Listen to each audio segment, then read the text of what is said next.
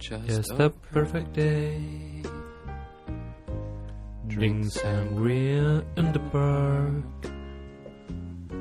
And a little later, when it gets dark, we go home.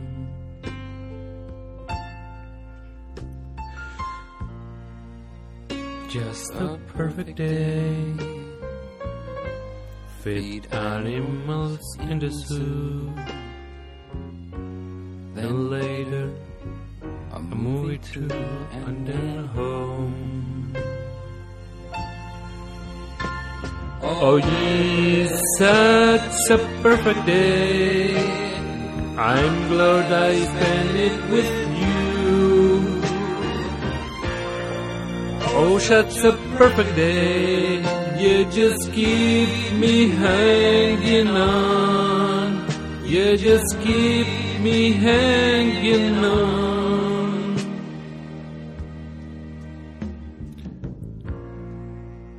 Just a perfect day.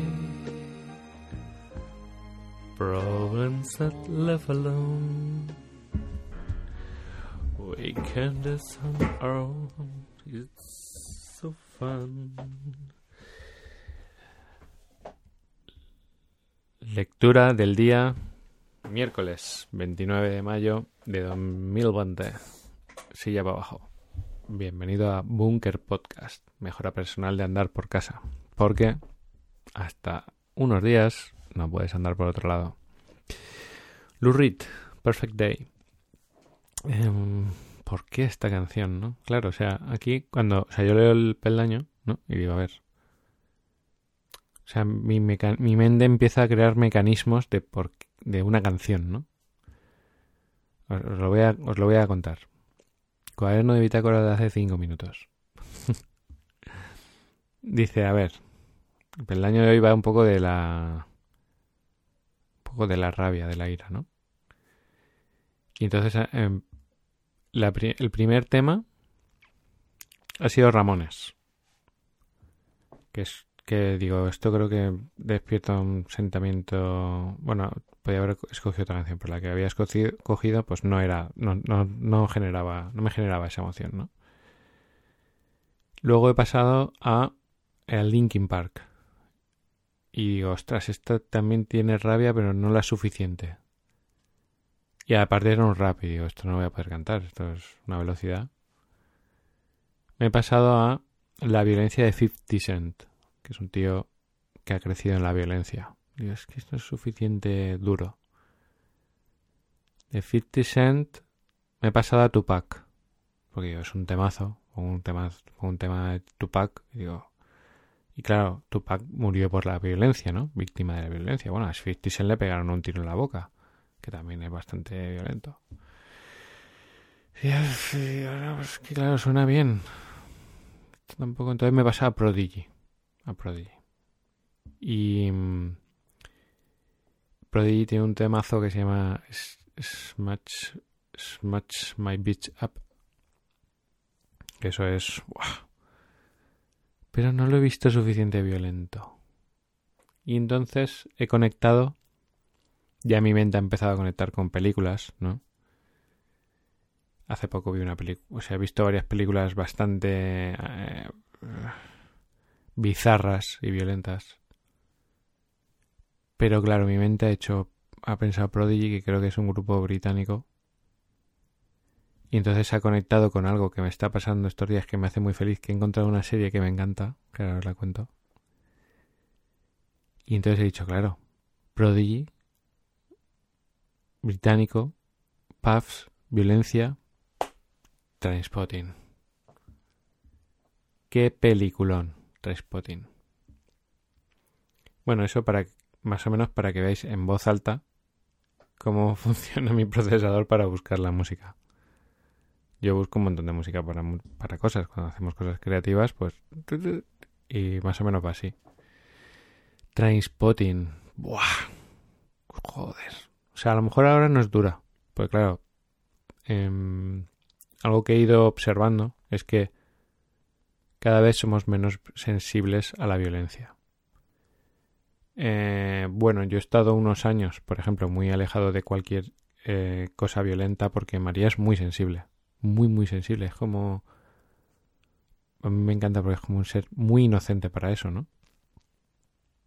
Y, y yo durante un tiempo en el pasado, estudiando la mente del ser humano, eh, he invertido mucho tiempo en estudiar la violencia. ¿Por qué? ¿Por qué no? ¿Cómo actúan? ¿Cuál es el nivel de frialdad? ¿Cómo reaccionan? ¿Cuáles son los gestos que hacen las personas antes de hacer algo violento? ¿Cuáles son los comportamientos? ¿Cuáles no? No sé. De hecho, cuando conocí a María, estaba estudiando mm, la mente criminal bastante. Y me acuerdo que a poco de conocerla, estaba viendo una peli de Ted Bundy, que, bueno, es un tío, para los curiosos, pues ahora lo buscaréis, bastante peculiar. Em, y durante mucho tiempo, pues claro, como María es tan sensible, pues yo me he mantenido muy distante de la de esa, de esa violencia que tiene el ser humano, que, la que está. O sea, tú puedes decir, pues no, pero es que está. O sea, tú puedes no querer querer que desaparezca, pero está. La violencia está. Y para mí, tanto en ese área como en, como en otras, cuanto más sabes, pues mejor. Puedes controlar tu propia violencia, porque yo tengo mi propia violencia. De hecho, si yo tuviese que, si se me tuviese que etiquetar, pues sería un agresivo pasivo. Una persona que tiene una violencia no, no explícita, ¿no?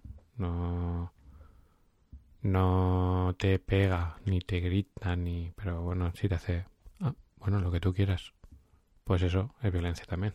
Entonces, claro, hay, hay distintos grados, pero reconozco la violencia que hay dentro de mí. A veces eh, a veces, o sea, hay, hay como teorías de ver, ver, observar o estar cerca de esa violencia te convierte en más violento. Yo creo que es justo lo contrario. Yo creo que si tú tienes mucha violencia dentro, pues va a salir. Y... O sea, no es ya la violencia que tienes, porque en realidad todos tenemos mucha violencia dentro. Luego está nuestra conciencia. Nuestra conciencia, no nuestra conciencia. Nuestros niveles de conciencia que nos permiten eh, frenar y paralizar y no hacer uso de esa violencia. Eh, evidentemente hay, personas que es que nada, que es que les hablas y ya ¡pumba! sueltan ahí la violencia. Bueno, pues recuerdo cuando vi Trainspotting, eh, que es una película... que cuando la vi, claro, yo qué sé, igual de nuevo tendrá veintipico años, ¿no? Voy a verlo. Vamos a ver el grado de viejo joven. Transpotting. Pues exactamente. 4, 24 años. Ni más ni menos. 24 años. Los jóvenes. Dirigida por Danny Boyle. Danny Boyle, qué grande. Claro, mira, un truco para descubrir pelis eh, es que Danny Boyle le pega, ¿sabes? A la violencia bastante bien. De hecho, con él, con, gracias a eso, he descubierto muchas pelis que, están muy guays. Tú te metes en IMDB, imdb.com, ¿vale? Que es como una base de datos de pelis. Te vienes aquí, pones Trainspotting, que es un peliculón. Violenta le das a Trainspotting y luego, que claro, yo, yo claro, cuando veo una peli que me mola, voy y digo, a ver, ¿qué me ha molado? Pues me ha molado la forma de cómo está dirigida. Danny Boyle. Pulsas. A Danny Boyle y entonces... Pues, ah, por cierto. Tú te metes en Trainspotting y la IMDB te da dos, dos, dos notas. La del público y la de la crítica. La del público es la que te da IMDB, que te da 8,1. A partir de 7 ya se puede ver. Hay algunas de 6 y de 5 que a mí me encantan, pero a partir de 7 ya es una película que puedes ver. Pues tiene 8,1, que eso es la leche, ¿sabes? Y luego tienes abajo Metascore, que son críticas de los críticos, ¿no? Que digamos que como más intelectuales. O sea, por ejemplo, a lo mejor eh, Independence Day tiene un 8 por la público y por la crítica tiene un 5. Pero bueno, si te apetece ver una peli divertida, pues te, te centras en IMDB. Si te apetece ver una película con introspección y con calidad, te centras en Metascore. Si te apetece ver una peli que es tan buena que le gusta a todo el mundo, pues si las dos superan el 7, es buena. Danny Boyle. Y entonces le das a Danny Boyle y sale la magia. O sea, vais a flipar. Vais a flipar las pelis que ha hecho Danny Boyle. O sea, es que yo las he ido viendo una tras otra. Vale, pues digamos que el, el golpe lo da contra Spotting. A ver, esta, por este nombre no lo sé cuál es. Pues esa no sé cuál es. A Life Less Ordinary. Una, una historia diferente, no sé cuál es esa. La playa, muy buena.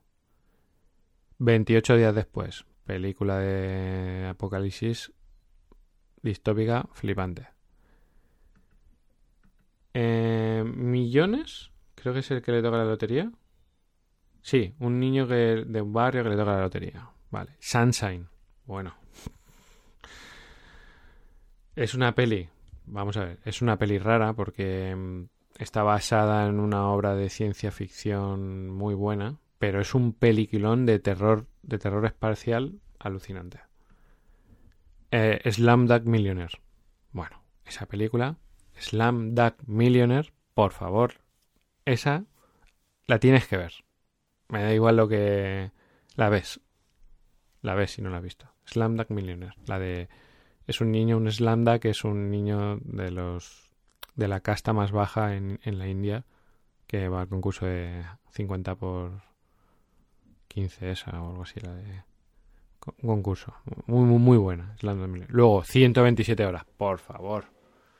Madre mía, no he vivido tanta tensión en mi vida. O sea, estaba viéndola en el cine y hay una escena que es muy dura. Y estaba así, estaba con un amigo, con mi patrocinador. Estaba ahí y estábamos, no sé, 10 personas en el cine, porque fuimos un día entre semana. Y, hacíamos así. Hay algunos que se salían y todo, que, no miraban. Y decía, por favor, cuánto sufrimiento. Bueno, pues ya está, con eso ya está. Ahora he hecho Spotting 2, que no la he visto. Y eh, Yesterday, que es la de los Beatles, que esa no me apetece nada verla. Y Trance, que no la he visto, porque ahora veo menos pelis. Y eh, dirigió Steve Jobs la última, que no la he visto. Pero miro aquí y digo, nota 7,2, 8,82, hay que verla. Hay que verla y punto. No hay más historia. Bueno enrollada, ¿no? Me he pegado. Pero bueno, son. Son. A veces, por ejemplo, dices, ¿qué peli veo? Pues te he compartido mi estrategia para ver pelis. Tú, por ejemplo, ves un director que te gusta y dices, pues voy a seguir su trayectoria. Como por ejemplo el que era el... Hay otro británico que me mola mucho también, que le pega bastante bien al tema de la violencia, que es el, creo que era marido de Madonna. Eh, a ver. Aquí estamos charlando un rato, ¿eh? Espera. Atención, ¿eh? Guy Ritchie. Locan Stock. Peliculón. Snatch, Cerdos y Diamantes. Otra que alucinas. Te estoy diciendo las que conozco. Rock and Rolla. Brutal. Sherlock Holmes. Buenísima. Sherlock Holmes, Juego de Sombras. Buenísima. Operación Ancle. La vi en el cine y me quedé flipado. Me lo pasé súper bien. Luego ha sacado Rey Arturo, que la tengo y no la he visto. Aladdin. Aladdin la ha hecho él. O sea, Aladdin, la última, la de persona. Está que flipas. Y aquí dice Aladdin. Público, 7. O sea, la puedes ver. Metascore, que es la crítica, dice, es un ñordo. Pues bueno, si te quieres pasar un buen rato divertido, Aladdin. vaya, vaya, vaya historia os he contado, ¿no? A ver ahora cómo conecto con todo esto. Bueno, pues eso, estaba hablando que me había alejado de la violencia. Em, y bueno, hace poco vi, estoy, o sea, ahora, por ejemplo, estoy viendo otra vez eh, películas duras donde salen las miserias del ser humano, por ejemplo, la última de Parásitos. Muy buena, muy buena película. Eh, y cuando como el tema va de, de, la, de la rabia, me ha venido a la mente Trainspotting. Trainspotting es una película muy fuerte, que está, está rodada en Inglaterra y ahora viene lo que me, me, ha molado mucho, que lo voy a compartir. Bueno, hoy es el, hoy es el día de, venga, hola, yo te estoy viendo ahí, ¿no? Como que eres mi amigo y me estás aguantando mi, mi rollo, ¿sabes? No puedes darme la contra, no puedes monopolizar la conversación, la tengo yo, eh, y me estás aguantando mis, mis rollos de, de mis cosas que me gustan, de mis hobbies. María muchas veces cuando vamos a cenar por ahí con, con más gente y me topo con algún friki del cine, de la música o de los juegos o eso, ya me, me sale como un niño, como ahora que estoy así, que y empezamos a compartir. Y esta, guau, esa qué guapa. Y esta y la otra. Y ha visto la esta. Esa no la ha visto. Pues me la apunto. Y se me pasan ahí las horas y María está mirándome como diciendo, oh, está ahí todo emocionado. me emociono. Me gusta, me gusta. Lo he dejado muy abandonado el tema del cine, pero lo, lo, lo voy a recuperar. Por lo menos, yo que sé, una peliculita a la semana, dos peliculitas. Es que me gusta mucho. Pues bueno, antes de ayer eh, habíamos terminado la casa de papel esto, esto estoy abusando mucho ¿eh? de la confianza. El que llegue nuevo dirá, ah, vale, o sea, este podcast es de un tío que te cuenta su vida ahí de... Pues bueno. Estoy abusando. Eh, a veces os escucho yo a vosotros que me enviáis cosas por privado, pues hoy me escucháis un poquito a mí mis cosas. Entonces, me escucháis siempre, ¿eh? Es una broma. Entonces me se acaba la serie y digo, no sé qué ver, no sé qué tal que no sé, con todo lo que hay, yo flipo. O sea, yo creo que en Netflix lo que más he visto es el catálogo. O sea, yo hay veces que, que digo, vale, sábado por la tarde me voy a ver una peli, me la veo yo, ¿no? Para verme, por si quiero violenta o divertida o lo que sea. A María le gusta que sea, que no haya tensión. Entonces, claro, a mí me encanta que haya tensión, pues está complicada la cosa. Bueno, pues me meto en el catálogo y empiezo a buscar pelis y me las meto en la lista de preferidos que nunca voy a la lista. Cada vez que vuelvo a ir a Netflix, vuelvo a ver qué hay. Entonces paso dos horas viendo, viendo las carátulas de la película, que eso, ostras, que recuerdo. Ostras, si hay un friki que haya hecho esto, por favor, eso sí que es mi generación. Eso sí que es mi generación. O sea, pasar las tardes en el videoclub. O sea, la cantidad de tardes. Yo ahora lo pienso y digo, el del videoclub fliparía con nosotros, pero es que no le molestaba horas y horas en el videoclub. El videoclub para los Cellennials eran sitios que estaban las películas puestas como cuando vas a comprarlas, pero que las alquilabas. Te las llevabas a casa, te las daban sin rebobinar, las rebobinabas, porque tú la película la tenías que rebobinar, se veía bien, se veía mal. Horas y horas en el videoclub viendo portadas con mis amigos frikis. Horas y horas. Había una sección X que estaba como apartada y había veces que, que ponían cámaras para que no se metieran los niños. Y, estábamos ahí, Y ahí, venga, y horas y horas viendo películas. Y no alquilábamos nunca ninguna. O al fin de semana alquilabas una. A veces éramos tan frikis que alquilábamos, o sea, pasaba la semana y te volvías a alquilar la misma, ¿sabes? Campeón de campeones, calles de oro. ¿eh? Todas las películas de, de hostia, alerta máxima de Steven Seagal.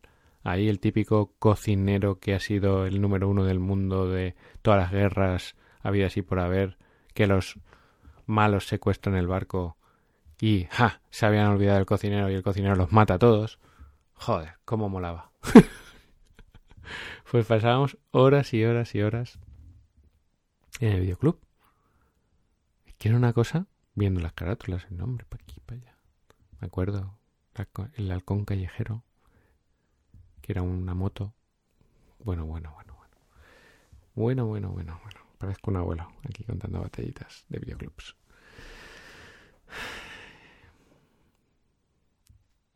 Pues buscando, que como te decía, no veo nunca nunca veo nada al final, veo mucho y a veces digo, bueno, pues como no encuentro nada en Netflix, me voy a meter en Prime Video de Amazon a ver qué hay. Y me pongo y digo, uy, esta qué buena. Uy, esta qué buena también. Uy, esta qué buena me pongo. Uy, uy, uy, esta. Cloverfield. Ahora aquí estamos en el búnker Cloverfield, la última, la segunda. Uy, qué buena. La de Paradox, no la anterior. Uy, uy, uy. Y no veo ninguna. Entonces dije, vamos a ver, vamos a ver. Tengo que empezar una serie. Y, entonces eh, hay una que, la, que sale dos actores buenos. Uno que no me gusta mucho, que, pero bueno, es bueno, el que protagoniza el Hobbit, que me mola más en la peli Microman, la historia del que hizo el Spectrum, para los muy frikis. Y... Oye, perdonar, ¿eh? No sé si, ni si... O sea, creo que es la única vez que digo, no sé si subirlo, pero bueno. Hay algo que va a llegar, que es mi alegría. O sea, mm, si tú no tienes nada que ver con todo esto que yo estoy hablando, pues vas a decir, bueno, pues vale, pero te va a llegar mi alegría. Y eso va a ser bueno. Eso es positivo, eso llega. Te lo aseguro. Entonces, el otro es un pedazo de actor, es el que hace de, Doctor Who, que de, de, Doctor Who, de Doctor... Ay, no me acuerdo, da igual. También sale en el Hobbit haciendo de dragón. O sea, qué bueno, él es el dragón. Eh, la, serie es Sherlock. ¿Cómo me estoy divirtiendo, por favor? O sea, estoy deseando que lleguen las nueve de la noche para ver mi capítulo de Sherlock qué maravilla. O sea, qué divertido, qué sentido del humor, cómo se ríen, de cómo es como que rompen todo el rato el tercer muro, el, la cuarta mm, pantalla este, el cuarto muro, para conectar contigo de una forma como riéndose ellos de sí mismo de la situación. Y encima, el tío, claro, o sea, si yo soñase algo, si yo soñase ser alguien, sería ser los Holmes. O sea, qué maravilla, qué bien hecho está el personaje, qué divertido es, qué inteligencia, claro, yo lo veo, yo ayer se lo decía María, digo, pues estoy como un chiquillo pequeño con la serie, ¿eh? Estoy ahí, a ver qué hace ahora. Entonces, es claro, em, a mí me mola, porque, por ejemplo, ayer tuve cuatro mentorías, ¿no? Y, y yo hago un poco de Sherlock Holmes que los que ah, me han visto en acción digo que yo tengo rayos X, ¿no? Yo, eh, él lo llama eh, detección de no sé qué del comportamiento avanzado o algo así, ¿no? Que es que tú coges eh, ciertas pistas y construyes un, construyes una historia. Entonces, yo ayer, por ejemplo, trabajé con dos personas que no conocía. Y a lo mejor les dejo hablar un minuto. Y con ese minuto yo construyo su pasado, su presente, sus miedos, sus inquietudes, sus relaciones en el trabajo, sus relaciones con su pareja, todo. Y empiezo, pa, pero todo, porque yo me fijo en todo, en, como en la serie, igual, cómo se peina, qué ropa lleva, qué gestos ha hecho, cómo ha dicho esta cosa, cómo ha dicho otro, su foto de perfil. Eh, cojo todo eso y hago, como el de la película, pero claro, la película es sería para mí como, yo qué sé, pues como Cristiano Ronaldo o Messi o lo que sea de, del coco, ¿sabes? Yo lo veo y se me cae la baba, digo, ay, madre mía, ojalá yo Ay, ay, ay. Digo, empieza ahí a explicarte cómo ha llegado las deducciones y digo, ay, soy un mierda, no sé nada, tengo que seguir trabajando. me encanta, me encanta, estoy súper, súper emocionado con la serie, porque es que es, me acuerdo que había una, una película que se llamaba, creo que era El Jurado, me parece.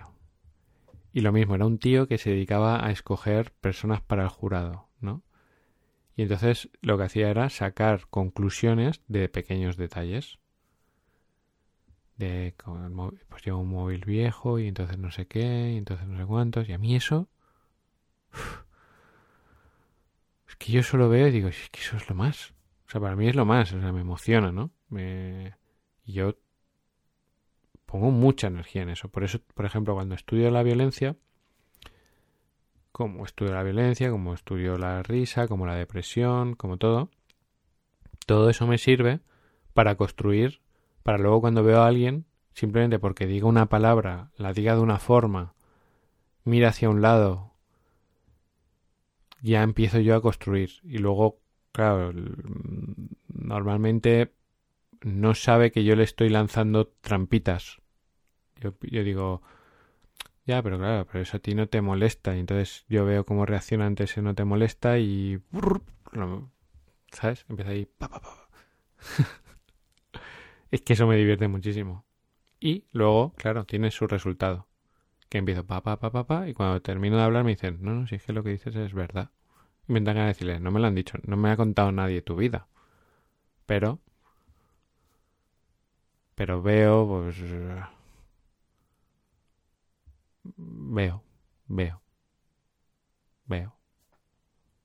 Digo, es que claro, no puedo, no puedo poner ejemplos porque podría comprometer a alguien, pero digo, pues a ver, pues en esta foto está con este gesto cariñoso con esta persona. Entonces deduzco que tiene este tipo de relaciones, una relación atípica, pues no sé qué. Entonces está así, y si está así, es porque entonces con sus padres pues habrá tenido un problema, porque entonces no sé qué, empieza así,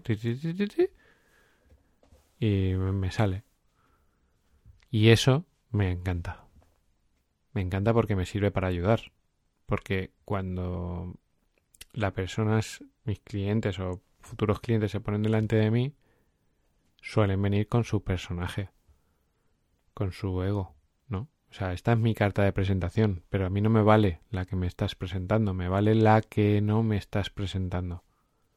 Entonces, claro, yo trato de convertirme en un experto en ver lo que no lo que me estás escondiendo lo que no quieres que vea porque esa es la persona con la que yo quiero tratar con la que no quieres que vea pues para eso uno tiene que estudiar mucho.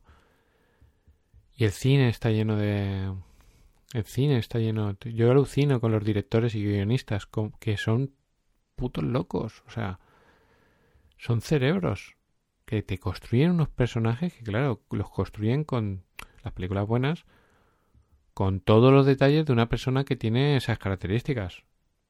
Para que tú te lo creas, ¿no? Luego están las películas malas, pero en las películas buenas están las cosas muy bien hechas. Entonces aprendes un montón. Aprendes un montón de cómo es un sociópata, de cómo es una persona, un mentiroso compulsivo, de cómo son una persona súper ambiciosa, de cómo es una persona que realmente es buena y generosa, tímido, miedoso, valiente. Todo la personalidad, el estudio de la personalidad, no sé. Yo lo veo, para mí eso es un hobby. Y a través del cine, eh, si la película es buena, pues claro, te llega. Te llega, por ejemplo, en 127 horas es una situación extrema. No te voy a hacer, te voy a hacer el spoiler. No, no te hago el spoiler. Respect. 127 horas. Basada en una historia real. Se te caen los cataplines al suelo.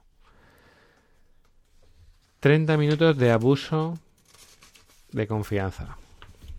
Todo para deciros que había cogido el spotting porque la, la peli de, de eso. Pero bueno, ¿qué podemos aprender de lo que os he dicho? Pues que hay que seguir siendo niño. ¿Qué puedo aprender yo, no? Que debo de seguir siendo niño, que debo de seguir disfrutando de las cosas que me gustan, que cómo mola tener hobbies. O sea, durante un tiempo yo me sentía mal por, por ser friki, digamos, ¿no? Hobbies, tener hobbies. Friki, de intelectuales. Eh, hobbies intelectuales, digamos. Me sentía mal, decía, hostia. Porque mm, antes estaba bastante mal visto. Poco a poco eh, esos intelectuales han ido ganando la batalla y ahora son los tíos más poderosos del mundo y son guays. O sea, ahora ser friki está guay, pero cuando yo era pequeño no era, no era nada guay. Era guay ser eh, el que mejor juega fútbol. Ahora es el que mejor juega al LOL. Eh, entonces, o al Fortnite. Entonces, has cambiado. O sea, yo he crecido, yo he sido un pionero. Soy un héroe. La estirpe de los frikis se ha construido por personas como yo que hemos sido marginadas pero aguantamos levantándonos la cabeza y oliendo a vinagre y yendo a, jugar a las cartas Magic y a los salones de manga y todo eso, mientras los demás se burlaban de nosotros. ¿Ahora qué? ¿Eh? ¿ahora qué? ¿Ahora qué haces tú con tu con tu fuerza y tu eso no te sirve de nada ahora, nada más que para cargar cajas. Entonces, eh, perdonad, eh, que estoy aquí en modo friki total. Entonces yo me sentía mal. Eh, incluso aún mm, en algunos entornos me sigo sintiendo mal porque pues sigue siendo raro ser friki tener ese tipo de hobbies. Y yo lo que pienso es lo contrario. Digo, madre mía, pero es una, o sea, una... ¿Cómo no tener hobbies intelectuales, no? Qué guay, ¿no? Lo, que sea, o sea, lo que sea, lo que sea. Yo he conocido de todo. En, en, mi antiguo negocio venían la clase media alta y personas... O sea, yo tendría clientes, o sea, el producto que tenían era un producto que era para personas que tenían un buen chalet y tenían dinero para construirse cosas guays. O sea, triunfadores, digamos, económicamente, de éxito exterior. Eh, y a la vez, como era de bricolaje, digamos, eran personas que les gustaba eh, construir su, construirse sus propias cosas. Em, yo qué sé, hacer cosas divertidas, ¿no? Y creárselas. Entonces me encontré gente que hacía, yo sé, maquetas de submarinos. Vale. Había un tío, yo me acuerdo en su día, que se había hecho una cabina de avión, una cabina de avión, hay em, eh, simuladores de vuelo profesionales que tú el vuelo lo haces completo. O sea, y yo decía, pero un vuelo es completo, pero ¿qué haces? ¿Escalas? O decían, dice, no, hay días que me voy a Los Ángeles. ¿Y cómo funciona? Yo, como por mi curiosidad, pues nada, yo me meto en la cabina. Eh, y entonces somos muchos jugando. Y hay un tío que es torre de... O sea, cada uno lleva sus vuelos y está el de la torre de control y... O sea, están todos los profesionales igual. O sea, hay uno que está haciendo torre de control. Torre de control a no sé qué, no sé cuándo. Y él está en su casa. Y se pega 12 horas de vuelo. ¿Sabes? No te creas que le da a rebobinar rápido. No, no. Va a hacer de vuelo, su mujer le hace de azafata, le trae, aquí tenéis la comida, come en el avión y ahí tiene su vida. Tú dices, vaya fricada, ¿no? Bueno, pues ahí está feliz él y otros muchos que están metidos en eso. Y así, te puedo contar, me acuerdo una vez, uno, yo me lo pasaba muy bien, ¿eh? Porque, como soy curioso, eh, estoy mirando el tiempo, esto no es normal. Uno llega y me dice, me tantea un poco para ver si soy una persona abierta o no. No, a mí me gusta la, ropa de la Segunda Guerra Mundial. Ah, sí, sí, sí. O sea, cuéntame, cuéntame, cuéntame. Sí, porque tal. Y entonces el tío me empieza a explicar. Bueno, era un coleccionista pro de ropa del, del bando nazi, ¿vale? Sin, o sea, quítale toda la carga ideológica. O sea, no, él no tenía, era un tío súper moderno, abierto, un tío súper guay. No, no pensaba si era de los nazis o no, si era un símbolo fascista o lo que sea. No, no, él. Y yo, claro, empecé a preguntar, a preguntar, al final acabé en su casa. Y bueno, tenía arriba, en su casa, una guardilla, pero era un museo pero un museo, yo decía, pero esto puede ser verdad. O sea, había un trozo que era como la representación de una calle de Berlín que la pared había hecho como el escaparate de la tienda. Él era la ropa. Y tenía, pues a lo mejor, puesto un uniforme de un oficial de la SS con todos los detalles, incluso tenía botones, o sea, los, los Claro, él decía, mira, esto estaba hecho en la fábrica de no sé cuántos, de no sé cuál, cuando antes de que empezase a faltar el dinero, entonces él me enseñaba los estándares de calidad de los uniformes eran, o sea, la ropa tenía una calidad que hoy no existe. O sea, en, el marketing que hacían los... De hecho, la famosa marca Bosch, eh, de Hugo Bosch, creo que era uno de los diseñadores de uniformes del, ejército nazi. O sea, el tío era un o sea, el diseño es brutal, brutal. Tú veías la ropa y te, te paralizaba. O sea, tú veías un uniforme y decías, madre mía, me, sale un tío con esto y me cago encima. Porque es que se notaba la calidad de, de la ropa. Y tenía un, como una, como una escena, tenía escenas y había maniquís que eran como mecánicos reparando un vehículo, todos con sus mecánicos, pero ropa. O sea, escúchame, una gorra, una gorra valía 4.000 euros. El tío tenía ahí 500.000 euros en ropa. Yo digo, ¿esto es verdad? se iban, hacían quedadas, iban a la zona de desembarco cada uno con sus uniformes y simulaban el desembarco, no sé qué, la conquista, no sé cuánto. Y yo decía, ay, madre mía, qué bonito. Qué bonito. Cómo mola tener hobbies. Cómo mola tener pasiones. Cómo mola mmm, seguir siendo niño. Cómo mola jugar, divertirse, hacer lo que te gusta, eh, no avergonzarte de, de, ello. O sea, mira, no voy a hacer el peldaño. Lo voy a dejar en cinco minutos. Claro, es que ahora estoy cabreado conmigo mismo. Porque no cuido a mi niño en ese aspecto. Los videojuegos me encantan, no juego nada. Que me ha hecho muy mayor, muy adulto, no muy serio. Y sí, a escondidas hago pequeñas cosas. Veo cosas que me gustan en YouTube y todo eso, pero mm, al menos un, una tarde a la semana, un día a la semana, tengo que volver a hacer cosas para mí, mías, que me gusten, mis hobbies, mis ilusiones, mis pasiones.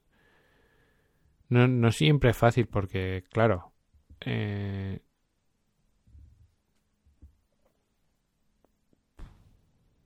no siempre es fácil. Porque, por ejemplo, si no coincidimos en hobbies, por ejemplo, María y yo no. María es una persona de menos hobbies. Tiene sus cosas que le gustan, que son de aprender, de tal, pero ahora sí, con el yoga, pero claro, ahora ya no sale con el yoga y todo eso es un, es un hobby. A ella le gusta, por ejemplo, el deporte, ¿no? Que es un hobby. Pero el tipo de hobby mío, pues tampoco no termina de entender lo que es normal. Y yo, pues por. Pues no los hago. Pues. Por no. Por. A veces por ese fallo, ¿no? De satélite y sol, ¿no? De no cuidar los satélites. Entonces, un satélite que, que acabo de, de conectar es ese mundo interior mío de mis mi juego, mis cosas, jugar no voy a jugar porque te pones a jugar y te, y te come la vida. pero, pero sí el cine, ¿no? O sea, la semana pasada me cabreé porque no vi una peli y la anterior también y, yo tengo que ver dos pelis a la semana, dos buenas pelis, dos pelis ya sean profundas como si son de hostias, como si son de zombies o de lo que sea que a mí me guste, que, que despierte ese niño que, que está dentro de mí, que creo que debo de fallecer cuando sea mayor y muera, aún debo de seguir jugando. O sea, creo que ese, a ese lo he matado un poco, ¿eh? Al niño lo he matado un poco. Y debo de seguir jugando.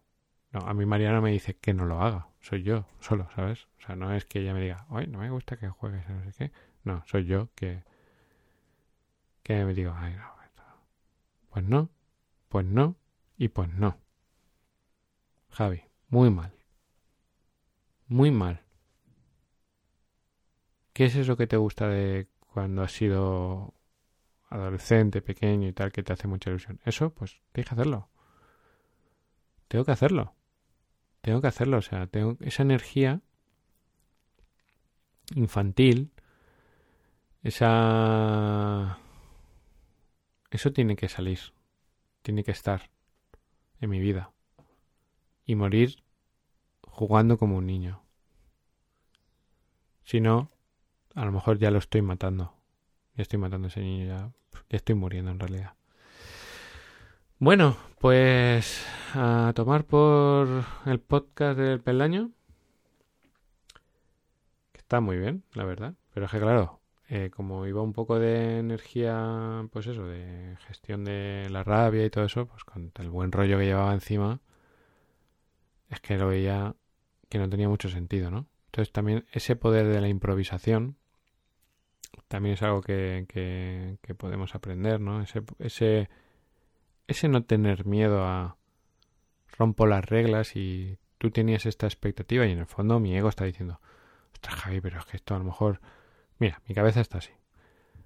Javi, eh, pero esto a lo mejor el que no entiende todo esto, pues le parece una tontería, va a decir, pero menuda pérdida de tiempo, qué pérdida de tiempo me has hecho hacer, porque para oír esto podía haber estado oyendo a Jim Ron, o personajes que saben más que tú, que me aportan más, que eso está diciendo mi ego, ¿no? Todo el rato. Estoy intentando complacer, complacerte a ti, ¿no? ¿Para qué? Para yo gustarte. O sea, todo el rato me está diciendo, haz lo que ellos están esperando. Porque así te van a querer. Eso me dice, ¿no? Y mi esencia dice, Javi, haz lo que te apetezca. Y el que se tenga que ir, que se vaya. Ya que no le guste, pues no pasa nada. Pero tú tienes que jugar, pasártelo bien. Hacer tu. hacer lo que quieras. O sea, ¿por qué tengo que leer el peldaño? ¿Por qué? Si no me nace, pues no lo hago. Evidentemente tiene unas consecuencias, pero claro, positivas y negativas. Hay personas que este peldaño les va a encantar, hay personas que ni fu ni fa, y hay personas que lo van a detestar. Pero es que este soy yo. No se trata de que yo sea lo que tú quieres que yo sea. Se trata de ser yo. Y eso ya es un peldaño, ¿eh? Muchas gracias por haber invertido lo más valioso que tienes escuchando mis fricadas. He abusado de, mi posición de poder, que estoy aquí. No, bueno, puedes ponerla por dos, por cuatro y apagarlo. Pero, pero claro, si te has ido antes, igual te has perdido lo del final. Y era muy importante. Gracias, un abrazo. Nos vemos mañana. Mañana es jueves. Jueves, qué guay, ya casi partí. Hasta mañana.